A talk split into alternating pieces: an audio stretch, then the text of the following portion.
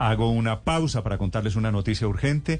Hubo temblor duro, duro, durísimo en Ecuador. Un temblor que causó daños en casas y en edificios, especialmente en Guayaquil, en el puerto, en la segunda ciudad ecuatoriana. Allí está Andrés Donoso.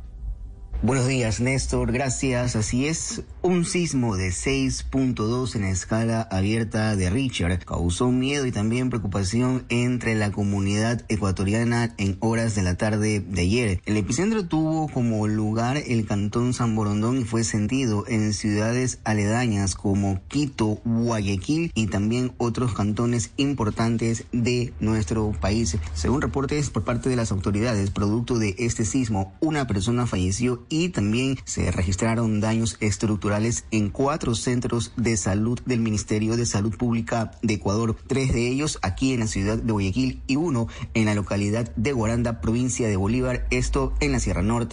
Tras el fuerte sismo, inmediatamente se activó la sala de crisis para evaluar los daños y determinar cuántas personas han quedado también afectadas. Para esta mañana se espera que las autoridades hagan un recorrido por las zonas en donde se evidencia que hay afectación. Pero ¿qué es lo que dicen las autoridades referente cuando este tipo de sismo ocurre?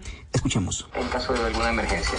Por más sencillo que sea saber qué hacer, si hay un temblor, inclusive un incendio eh, o cualquier otra situación que nos obligue como emergencia a salir de nuestro hogar, de nuestro lugar de oficina, eh, por dónde evacuar, cómo llegar al punto de reunión que es importantísimo, ¿no? Viendo la, la relativa seguridad que puede tener esto.